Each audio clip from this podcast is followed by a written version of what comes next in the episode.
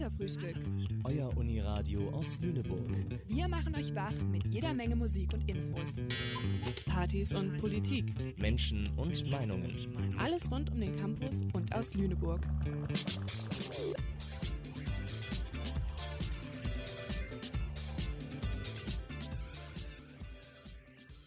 Herzlich willkommen zu dieser Katerfrühstück-Sendung. Ich bin hier heute mit Hendrik zusammen. Und die Stimme, die ihr gerade gehört habt, gehört zu der bezaubernden Luisa. Worum geht's denn heute eigentlich? Wir sprechen heute über K-Pop. Habt ihr davon schon mal was gehört? Hendrik, wie ist es denn bei dir?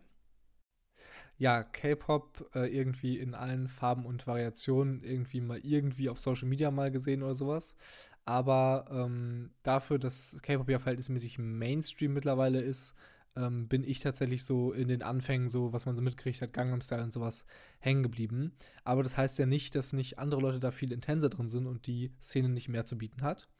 Und ähm, als kleinen Vorgeschmack auf die Sendung und was uns noch K-Pop-mäßig erwartet, starten wir direkt mal rein mit dem Lied Dynamite. Von BTS.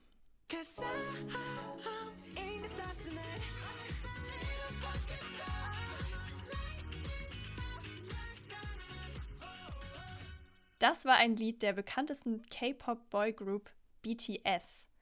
Aber was genau ist eigentlich K-Pop? Der Name K-Pop stammt von Korean Pop und das deutet darauf hin, dass die Musik aus Südkorea kommt. Dort wird sehr viel Wert darauf gelegt, dass die verschiedenen Boygroups und Girlgroups sehr imposante Auftritte haben und auch alle sehr gut singen sowie tanzen können. Das kennen wir ja hier eher nicht so aus der deutschen oder amerikanischen Popszene.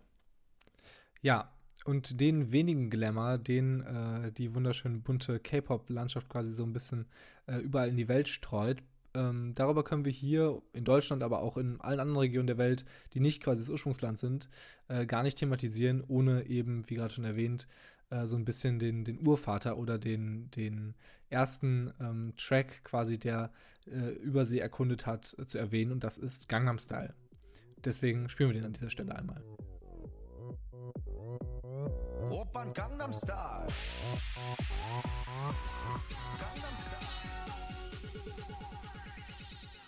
Was ihr gerade eben gehört habt, war der Song Gangnam Style vom südkoreanischen Rapper Psy, der im Sommer 2012 erschien. Für viele von uns war er wahrscheinlich die erste Berührung mit K-Pop, also koreanischsprachiger Popmusik. Denn es war der erste K-Pop-Song, der im Westen den Durchbruch schaffte und zu einem viralen Hit wurde. Gangnam Style öffnete den westlichen Musikmarkt für die Welle des K-Pop, die in den 2010er Jahren folgen sollte und aktuell immer noch kein Ende findet.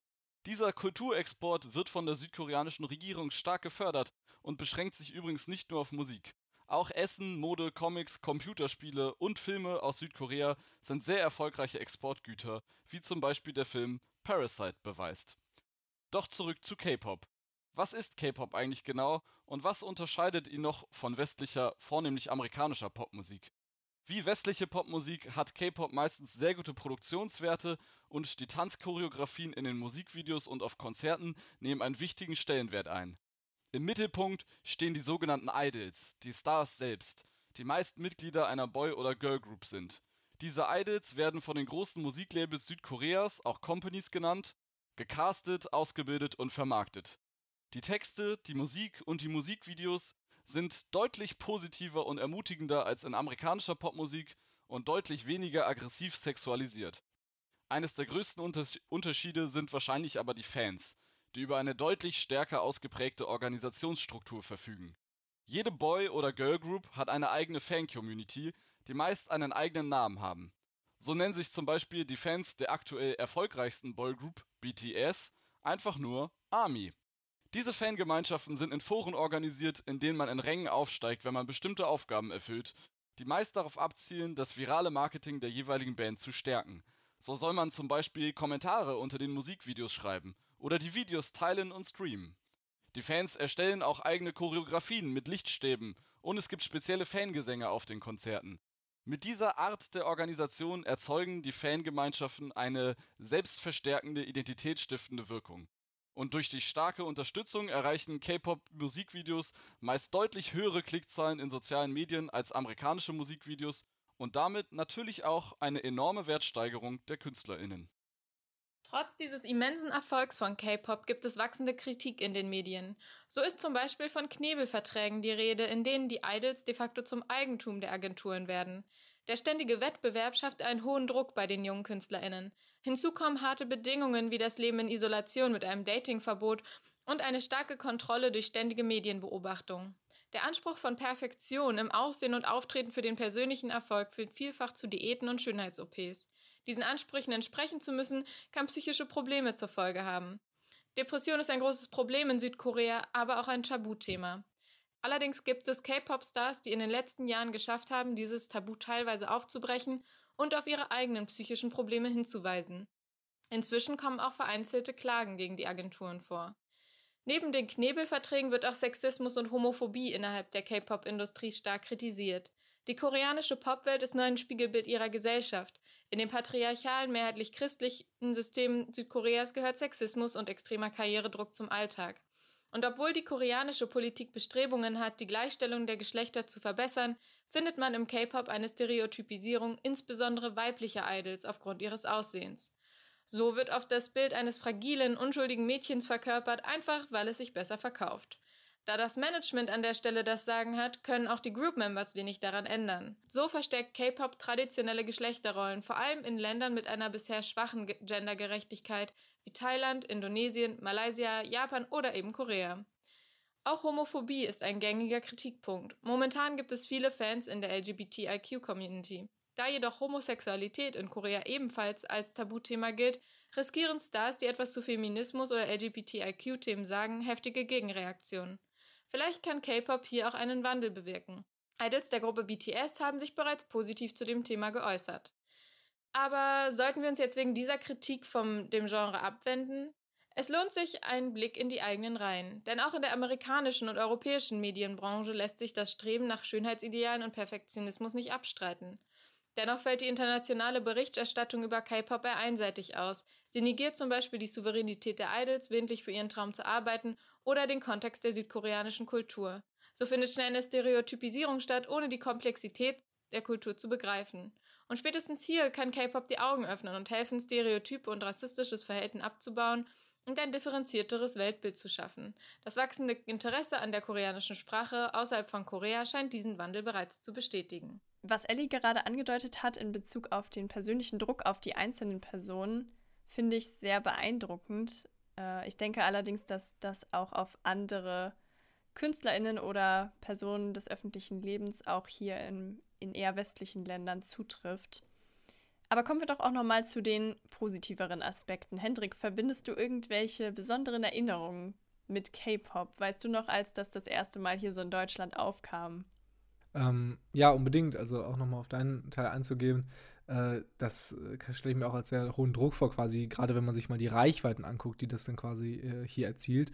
Und genau da sind wir quasi wieder ähm, nochmal auf Gangnam Style. Also das ist ja auch eins der, der ähm, aufrufstärksten quasi Videos jemals geworden.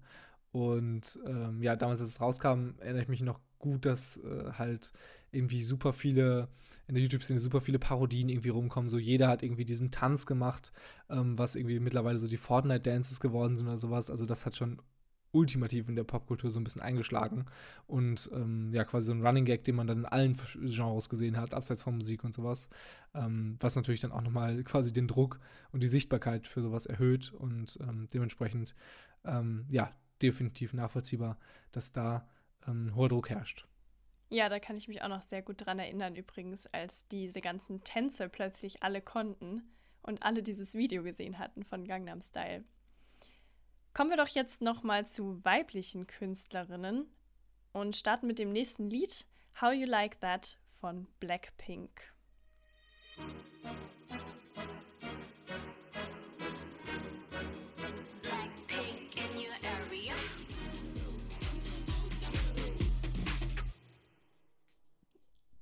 Ja, kleine schmeidige Unterbrechung. Ich befinde mich gerade vor dem Haus von Hendrik. Man könnte sich jetzt fragen, warum?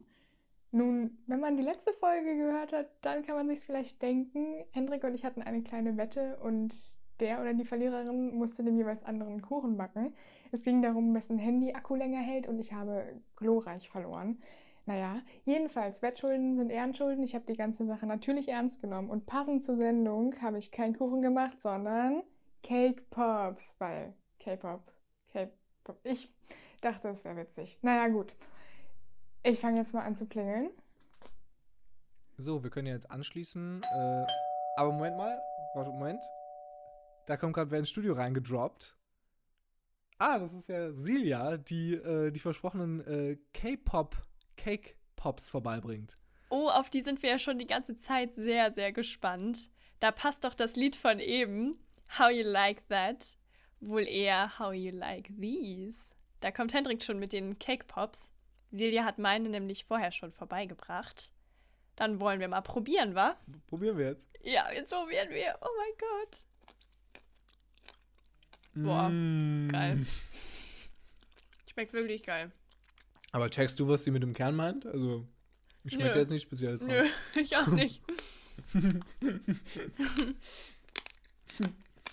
Falls es reinkommt. Silja hat nämlich davon gesprochen, dass man sehr schnell erahnen könnte, woraus der Teig gemacht ist. Mhm. Oder der Kern des Teigs, aber ich check's gar nicht. Also ich weiß, dass man gute Cake Pops eigentlich auch aus Brot machen kann. Also altes Brot mit Frischkäse vermischt.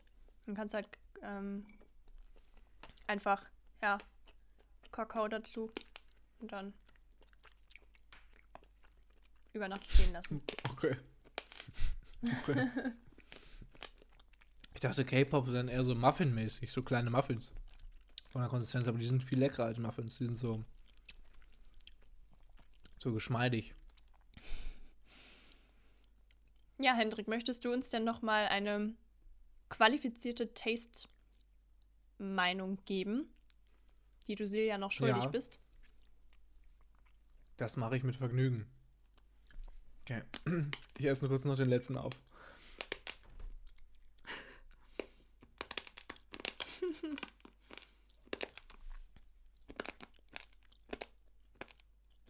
Boah, ich glaube, ich glaube, das ist richtig unangenehm, dieses Nudelcrunchen jetzt auf der Tonspur. Achso, ich esse die Nudeln gar nicht. Lol, ich schon. Ja, koche ich morgen mit. Die sechs Nudeln, krass. Ja, also. Dieser weiße Fondant, der mit, mit der. mit der die, diese dunkle, zart schmelzende, Schokopralinenartige Kugel da überzogen ist. Die splittert beim ersten Bissen auf wie weißer Marmor und entblößt diesen, diesen geschmeidigen, cremigen Kern. Mhm.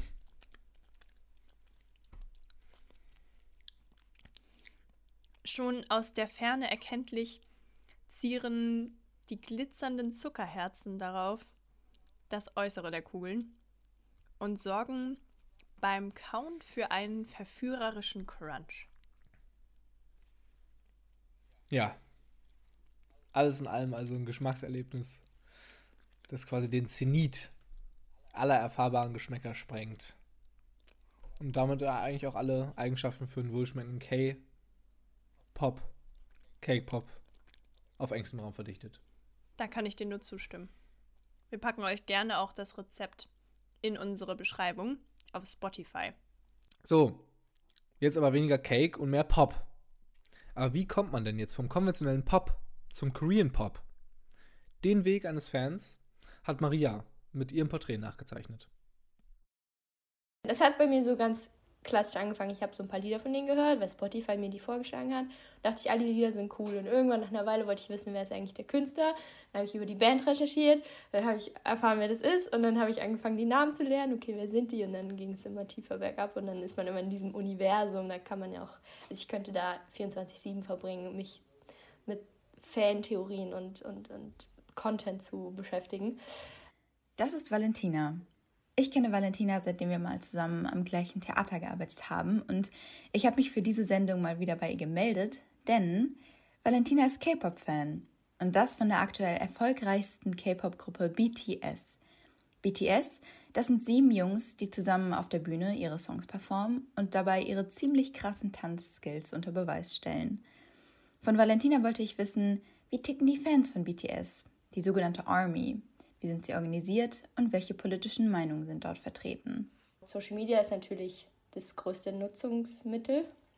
Alles passiert über Social Media. Vor allen Dingen Twitter ist halt ganz hoch und es gibt sogar noch so eine andere eigene App, Altersmäßig ist es super gemischt, weil ich sehe auch regelmäßig Anfang Mitte 30-jährige Fans, die einen Beruf haben, die Familie haben, die Kinder haben, also auch sehr viele Erwachsene sozusagen, die auch voll als Fans dabei sind. Und ist natürlich auch einfach super international. Also da kommen ja einfach Fans aus der ganzen Welt zusammen. Und unter den Fans hast du ja alle Ethnizitäten, alle möglichen Religionen sind vertreten. Jede Hautfarbe ist vertreten, jede, ja, jede Herkunft. Und insofern trifft es natürlich aufeinander und es macht es wahrscheinlich auch total klar, dass man super offen miteinander ist und ganz klar antirassistisch eingestellt ist.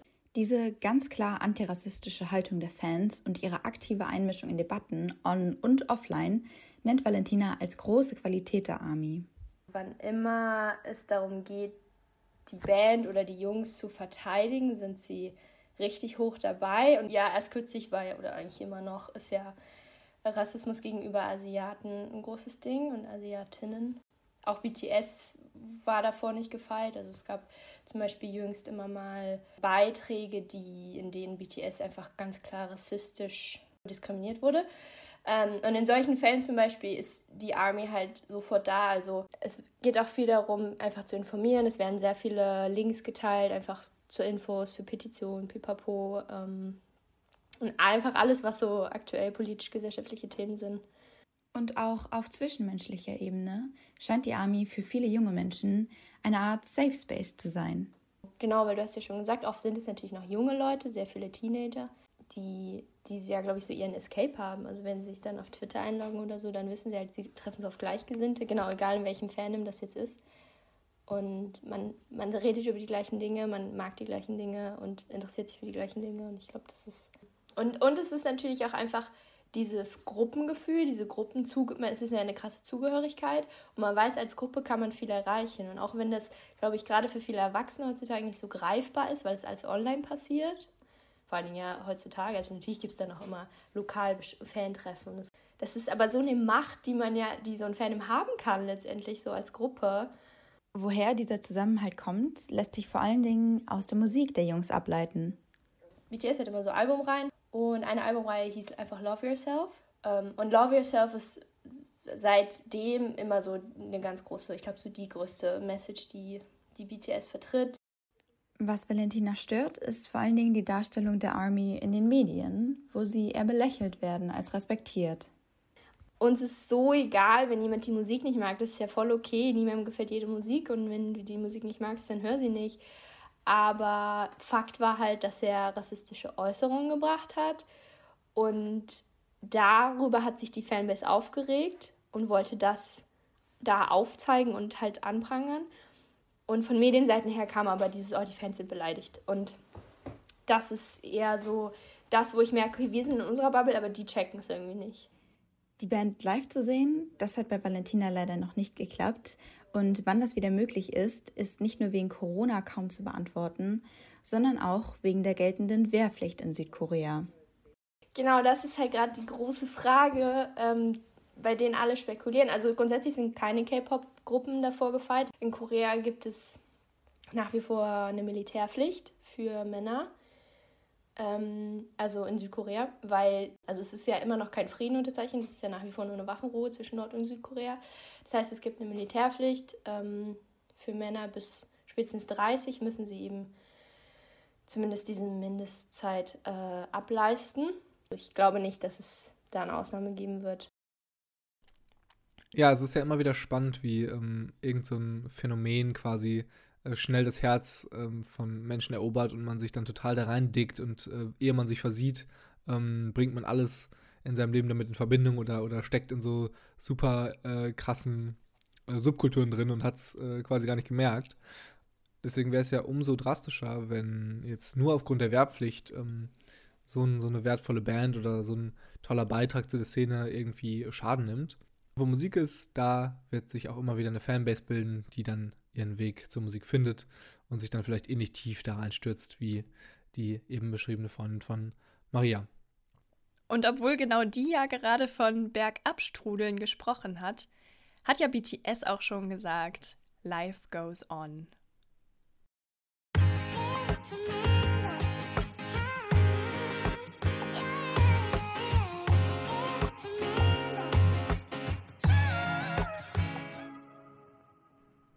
Nachdem wir jetzt wirklich in Hülle und Fülle von BTS gehört und berichtet haben, äh, und das ja auch zu Recht, weil sie einen großen Teil dazu beigetragen haben, dass K-Pop so bekannt ist, wie er nun mal ist, äh, wollen wir jetzt ein bisschen Raum schaffen für andere Bands und haben uns dafür ein paar ähm, Insights von, von Szenekennern und Kennerinnen äh, reingeholt und äh, haben auch einige Tipps für euch abgesandt, welche Underdogs sich im K-Pop-Universum befinden. Luisa, drop mal ein paar Names. Na klar mache ich das. Ähm, uns wurde vor allem die Gruppe Ace ans Herz gelegt, geschrieben A-C-E.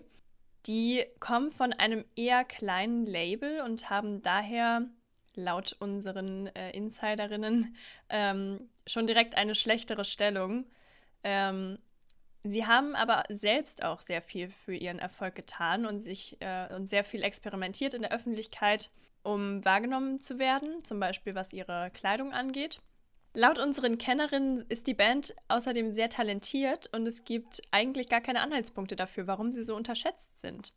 Angeblich haben da dann doch eher weniger Geld und kleinere Companies die Schuld in Anführungszeichen. Außerdem gibt es sehr, sehr viele Bands auf dem Markt und das erfordert krasse Innovationen, um wirklich aufzufallen als neue Gruppe. Einfach nur gut sein reicht da nicht mehr.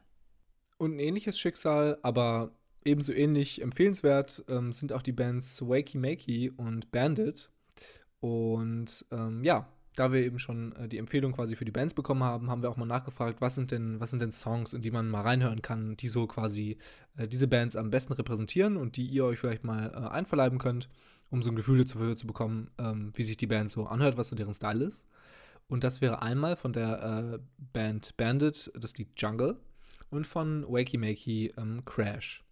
Bei Ace, die wir am Anfang erwähnt hatten, wäre das das Lied Undercover. Also dreifache Empfehlung geht raus.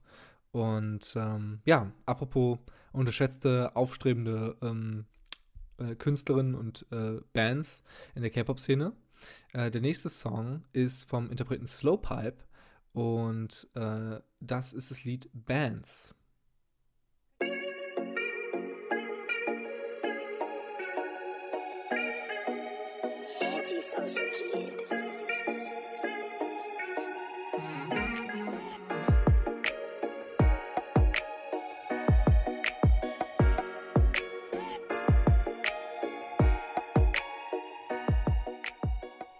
Ja, das Lied geht mir irgendwie ähm, voll gut rein. Und ähm, dreimal dürft ihr raten, wen wir zufällig heute hier in der Sendung haben. Den One and Only, eben erwähnten Slowpipe. Und jetzt kommt das Interview mit dem guten Herrn und noch einem anderen Menschen, der sich ein bisschen in der Szene auskennt. Äh, und geführt hat das Interview die liebe Gina. Und ab dafür. In dieser Sendung dreht sich alles um Korean Pop. Für uns hier in Deutschland ist der Trend noch recht neu und vielleicht gerade deshalb so faszinierend. Mich interessierte, was denken eigentlich KoreanerInnen über K-Pop und den weltweiten Hype? Das habe ich Tejun und Jenu gefragt. Tejun studiert Data Science an der Penn State Universität in den USA, lebt derzeit aber wieder in Seoul, weil er, so wie alle jungen südkoreanischen Männer, den Wehrdienst absolvieren muss. Jinu studiert Economics an der Yonsei-Universität in Seoul und veröffentlicht selbst Musik als Rapper unter dem Künstlernamen Slowpipe. Ich wollte von den beiden wissen, wie präsent ist K-Pop eigentlich in Korea? It's on everywhere. K-pop stars becomes like a movie stars and they comes on the TV shows. So before back then like K-pop was like only like limited in the music industry, but now it's in music, movies and even a lifestyle like such as YouTube and stuff. And I've seen them on like Netflix. They, they have a documentary of Blackpink on Netflix, so that was kind of shocking because that's like the proof that the world recognizes what they're doing. Taejun sagt also, K-Pop ist überall in Korea. Die K-Pop-Idols sind auch mehr als Idols, sie sind richtige Stars. Und viele seien auch über die Musik hinaus bekannt. Sie spielen in Filmen mit, probieren sich in verschiedenen künstlerischen Richtungen und so weiter. Janu sagt, dass er es ziemlich krass fand, als er gesehen hat, dass es auf Netflix eine Dokumentation über die Girlgroup Blackpink gibt. Für ihn sei das der Beweis, dass K-Pop wirklich weltweit bekannt ist. Aber wie konnte es überhaupt dazu kommen? Honestly, I think it's about looks at the Mm. very beginning. That's what made them popular, and then people care about them more carefully and look more into them, and they find like musics and and movies and artworks. So, yeah, I think it's about the looks. Korean have that like specific idol look that you know that people want. I believe they have become popular overseas because they are like fresh, but first mainly because of the looks and second because of the music. But I think music's secondary at this point. You know how like most American and European guys like like manly culture. They they work out. They don't do a lot of makeup. They don't wear good clothes. But you know how when you come to Korea, you see a lot of people doing makeups, men doing makeups, like wearing fancy clothes. I believe that became a fresh factor. Okay, interessant. Die beiden sprechen also über einen spezifischen koreanischen Look, der ihrer Meinung nach den Hype zum großen Teil auslöst. Jenu denkt sogar, dass die Musik eher sekundär ist. Es gehe mehr um den frischen Look, den die Idols haben, der sich seiner Meinung nach sehr vom westlichen Männlichkeitsbild unterscheidet. In Korea sei es ganz normal, dass Männer sich schminken und viel Wert auf ihr Äußeres legen. Was die Musik angeht, erzählen die beiden, dass sich K-Pop mittlerweile sehr nach den Trends in den USA richte und möglicherweise auch deshalb außerhalb Koreas so populär wurde. They were used to be different, but now I see I I hear Blackpink singing in English lyrics and even the beats and everything. You know how US and all of the world like the hip hop is more like a center of the music industry. That's happening in K-pop too, I think. That's causing more English lyrics. Even the dance is more like um more hip hop style. And the thing about Korea is that we tend to think important about the artist's attitude. Like they can't be rude. They always have to be polite. They can't be outgoing. They have to like obey to the rules and stuff. So I believe that's one of the reasons that we can't, the artists themselves can't really make songs other than good, having comfortable melodies. They can't like shout. They can't like swear. They can't like say what they have to say in like interviews and stuff. So I Mhm. believe that's one of the drawbacks of Korea itself, rather than just like K-pop groups. That's one of the main reasons that uh, like the idol K-pop music can't be diversified. Okay, krass. Also, Jenu erzählt, dass es ganz klare Regeln gäbe, die die K-Pop-Idols befolgen müssen. Das liege an der allgemeinen Haltung in Korea. Man erwarte von den K-Pop-Idols, dass sie immer höflich sind und nicht unangenehm auffallen. Die Musik ist daher auch eingeschränkt.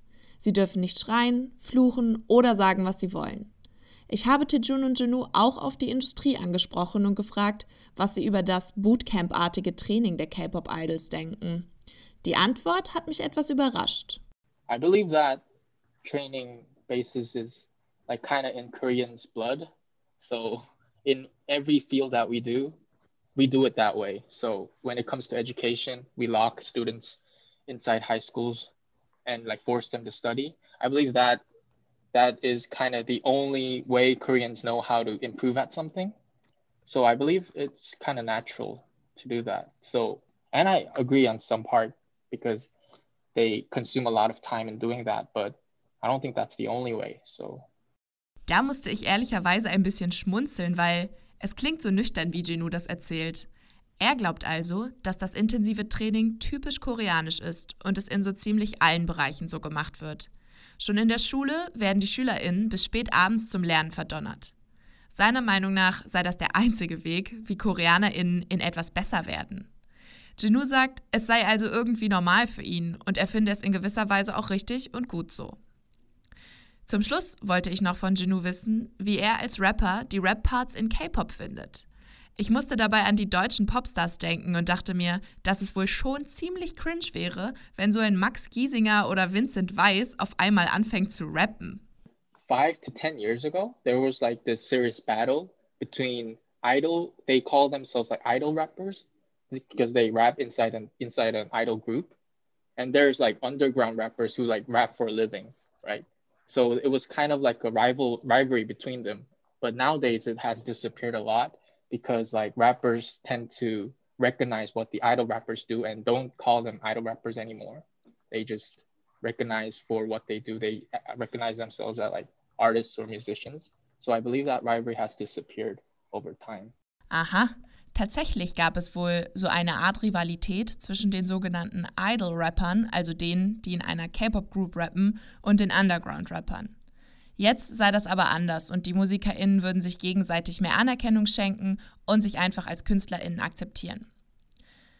Ein spannender Einblick, den Tejun und Jinu uns da gegeben haben. Ich für meinen Teil habe auf jeden Fall neue Sachen erfahren und bin ehrlich gesagt auch ein bisschen neugierig auf das Land Korea und seine Kultur geworden.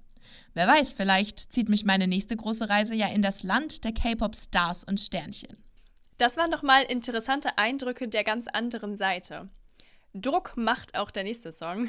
Das ist Bang Bang Bang von Big Bang.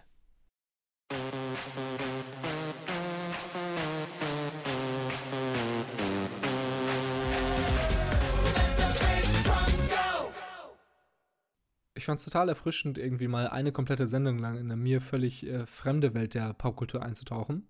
Und ähm, bevor wir jetzt eine Rubrik äh, zurück in die Sendung holen, die es schon lange nicht mehr in die Sendung geschafft hat, nämlich die News-Rubrik, ähm, ja, Luisa, kannst du ja noch mal ein paar abschließende Worte finden. Auch für mich gab es einige neue spannende Eindrücke, derer ich mir vorher gar nicht bewusst war, obwohl ich schon länger zu K-Pop-Musik sehr viel tanze. Hört oder schaut doch mal in K-Pop rein, wenn es euch interessiert. Und macht euch noch eine schöne Woche. Und tschüss. Äh, ja, schreibt uns auch unbedingt gerne auf Social Media oder sonstigen Kanälen, äh, ob ihr in irgendeiner Band, die hier empfohlen wurde, äh, hängen geblieben seid oder ob ihr vielleicht ähm, ja mehr oder weniger aus Versehen jetzt so in äh, die K-Pop-Szene reinrutscht und ähm, viel Spaß mit den Simpsons.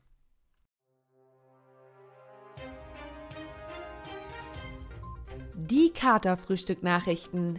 Immer top informiert mit den heißesten Neuigkeiten. Frisch für euch aufgegabelt und serviert von Elisa und Paula.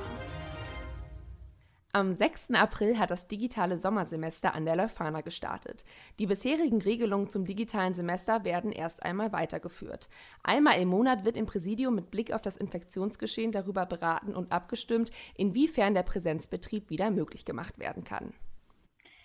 Der Niedersächsische Landtag hat Ende März zum Ausgleich von pandemiebedingten Nachteilen eine weitere Verlängerung der individuellen Regelstudienzeit um bis zu zwei Semester beschlossen. Eigentlich sollte in Lüneburg jetzt testweise die Außengastronomie und Kultureinrichtungen öffnen. Die Modellprojekte in Niedersachsen sind allerdings vorerst ausgesetzt. Dies geht aus einer Pressemitteilung der Stadt Lüneburg vom 12. April 2021 hervor. Das Land Niedersachsen und die kommunalen Spitzenverbände einigten sich auf diesen Schritt, bis auf Bundesebene über ein neues Infektionsschutzgesetz entschieden wurde. Die Möglichkeit, sich regelmäßig kostenlos testen zu lassen, sowie auch die ursprünglich für das Projekt errichteten Teststationen bleiben dennoch erhalten. Auch wenn das Lüneburger Modellprojekt erstmal auf Eis liegt, gibt es mittlerweile trotzdem mehr Möglichkeiten, Kultur zu erleben.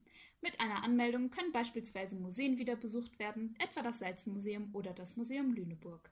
In der Innenstadt kann man auch wieder einkaufen gehen, mit Maskenpflicht, Hygienekonzept und Terminvereinbarung. Das waren die Kater-Frühstück-Nachrichten. Brandaktuell aus Lüneburg.